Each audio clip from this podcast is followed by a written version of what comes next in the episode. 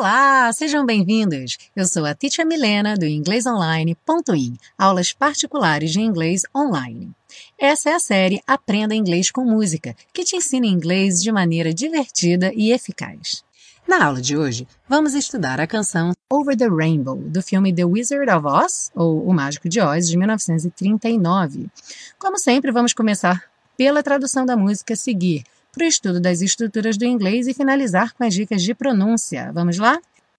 Somewhere over the rainbow, way up high. Em algum lugar além do arco-íris, bem lá no alto, there's a land that I've heard of once in a lullaby. Há uma terra sobre a qual ouvi falar uma vez numa canção de ninar. Somewhere over the rainbow, skies are blue. Em algum lugar além do arco-íris, os céus são azuis. And the dreams that you dare to dream really do come true. E os sonhos que você ousa sonhar realmente se tornam realidade. Someday I'll wish upon a star. Algum dia eu vou desejar ou vou pedir a uma estrela. And wake up where the clouds are far behind me. E acordar onde as nuvens estão muito atrás de mim. Where troubles melt like lemon drops onde os problemas derretem como balas de limão. Away above the chimney tops, that's where you'll find me. Muito acima do topo das chaminés é onde você vai me achar. Ou então é lá que você vai me achar. Somewhere over the rainbow, bluebirds fly. Em algum lugar além do arco-íris, pássaros azuis voam. Birds fly over the rainbow. Why, then, oh, why can't I? Pássaros voam por cima do arco-íris. Por que então? Ah, por que eu não posso? If happy little bluebirds fly beyond the rainbow. Se alegres passarinhos azuis voam além do arco-íris, why then, oh why can't I? Por que então? Ah, por que eu não posso? Bom, vamos iniciar então o estudo das estruturas que a gente pode aprender com essa música. Logo no começo, ela diz Somewhere over the rainbow, way up high, there's a land that I've heard of once in a lullaby. Há uma terra sobre a qual ouvi falar uma vez numa canção de ninar. Quando a gente vê esse I've heard e vê a tradução ouvir, a gente pensa, bom, por que, que não pode ser I heard ao invés de I've heard? Quem já estudou isso em inglês sabe que é um pouco confuso, mas não é nenhum bicho de sete cabeças. O que acontece aqui é o seguinte: em inglês, além do passado e do presente, existe um tempo verbal que é algo intermediário. A gente pode pensar que é alguma coisa que está entre o passado e o presente. Então, quando nós falamos de alguma ação que a gente não diz quando que ela aconteceu, mesmo que ela tenha acontecido no passado, mas a ideia de tempo não está clara. Essa ação pode ter acontecido ontem, há 5 anos, há 10 anos, há 20 anos. A gente então usa esse tempo verbal. Essa aula está sendo a primeira aula que esse tempo verbal aparece. Ele vai aparecer outras vezes porque é muito comum em música e ele tem algumas características de, que vão variando de acordo com o contexto. Então, hoje eu não vou me alongar muito, mas a gente vai entender como que ele está sendo usado nesse contexto, e aí conforme a gente for tendo contato com ele em outras situações, a gente vai se aprofundando um pouco mais, ok? Mas é importante pensar que em inglês o passado simples, aquele que a gente costuma usar, o saw, was, went, não tem qualquer conexão com o presente, e frequentemente temos uma data associada a ele. Então, se eu fosse usar esse mesmo verbo ouvir numa frase, eu ouvi a música nova deles ontem, Aí sim, como eu tenho ontem, eu diria I heard their new song yesterday. Repare que a gente tem aqui uma linha do tempo com vários acontecimentos. Então, por exemplo, em 81 eu nasci, em 85 eu ganhei meu velocípede, em 90 ganhei um cachorro. Enfim, a linha do tempo com vários acontecimentos. Quando eu digo quando esses acontecimentos aconteceram, eu vou usar o passado simples. Mas a ideia do present perfect é apresentar o fato e não o tempo, ou seja, focar na experiência e não em quando ela aconteceu. Continuando, nós temos aí and the dreams that you dare to dream really do come true. E os sonhos que você ousa sonhar realmente se tornam realidade. Temos duas coisas bacanas aqui nessa frase.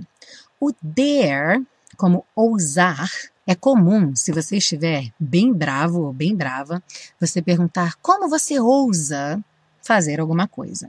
Então tem até um meme aqui do, do Batman e Robin.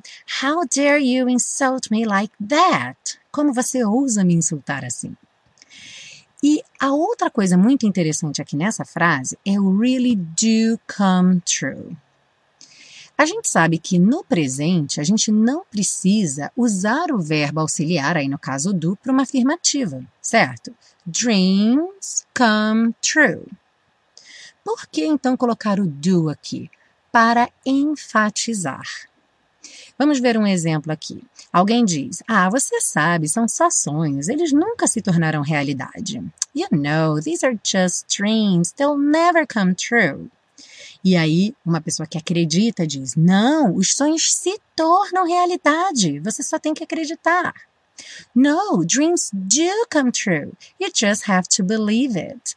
Então a ideia aqui é você enfatizar esse realizar, no caso aqui o come true. Em português a gente faz isso com a entonação da voz. E em inglês eles fazem isso usando um auxiliar que gramaticalmente não seria obrigatório. Temos um ótimo exemplo disso numa cena do filme Peter Pan, ou Peter Pan, quando ele diz que ele acredita em fadas. E aí ele fala, I do believe in fairies, I do, I do. E depois uma porção de gente repete, I do believe in fairies, I do, I do. Então esse I do believe é para reforçar eu acredito, eu acredito mesmo, eu realmente acredito. A ideia, inclusive, desse do é fazer mesmo a oposição ao I don't believe in fairies. Eu não acredito em fadas. Então, talvez uma pessoa diga I don't believe in fairies e a outra diga I do believe in fairies. Temos uma frase que diz o seguinte: Where troubles melt like lemon drops, onde os problemas se derretem como balas de limão. Troubles aqui está sendo usado como um sinônimo de problems, problemas. Mas ele também pode ter uma tradução um pouquinho diferente, que seria estar em apuros, estar numa confusão. Nesse caso, a gente usa a expressão to be in trouble. Por exemplo, I'm in trouble. Estou com problemas, estou numa confusão. Já o drops é uma palavra super interessante. Por quê? Na música, está representando drops como bala, bala drops, que a gente em português fala drops. Pastilhas para a garganta podem ser chamadas de throat drops. Muitas caixinhas de pastilhas para garganta, se você tiver numa farmácia no exterior, vai estar tá escrito throat drops. Throat é garganta e drops, então, esse tipo de balinha. Agora, drop também significa a gota. Então, uma gota d'água seria a drop of water. E outra coisa comum que também tem a ver com farmácia, que pode ser muito útil, é que como gota é drop, colírio é eye drops. Então, se você precisar de colírio numa viagem ao exterior, peça eye drops. No fim da música temos Why then, oh why can't I? Por que então? Ah, por que eu não posso? Por que eu não posso é uma pergunta na negativa. It's a negative question.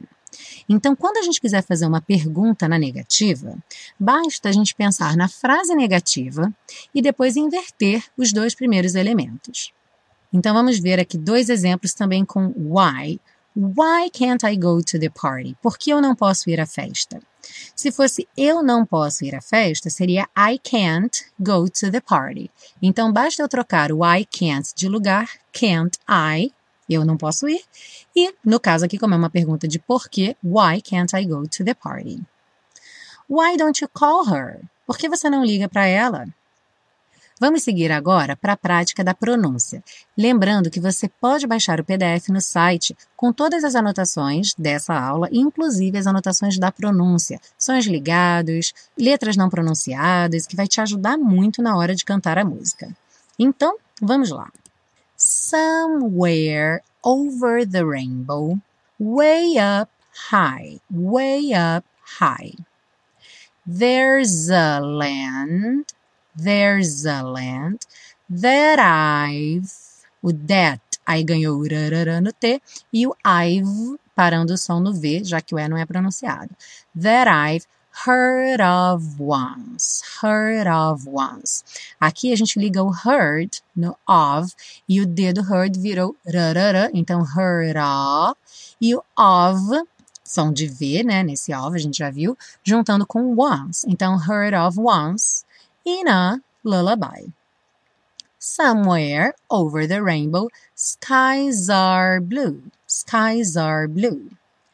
And the dreams that you, aqui nessa junção, lembra do that com you, é frequente o T acabar virando to, that you, né? A junção do T com o you fica that you, igual ao número 2. Dare to dream really do come true. Someday I'll wish upon a star. Wish upon a star. Tudo juntinho. And wake up.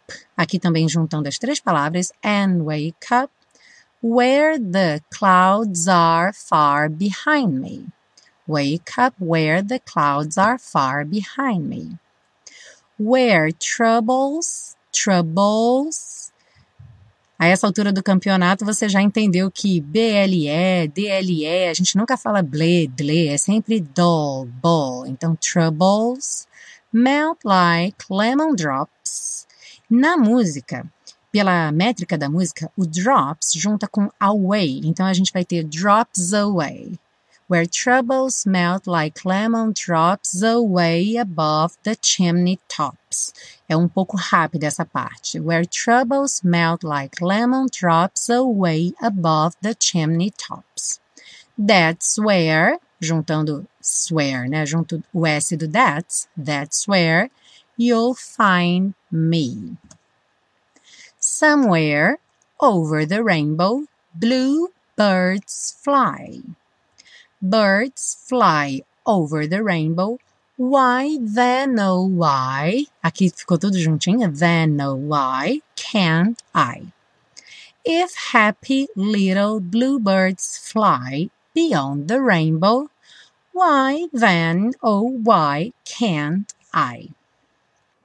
Bom, a aula depois de pronta passa rapidinho, mas para preparar leva um tempo e olha, são muitos cafés. Se você gostou dessa aula, que tal me pagar um cafezinho?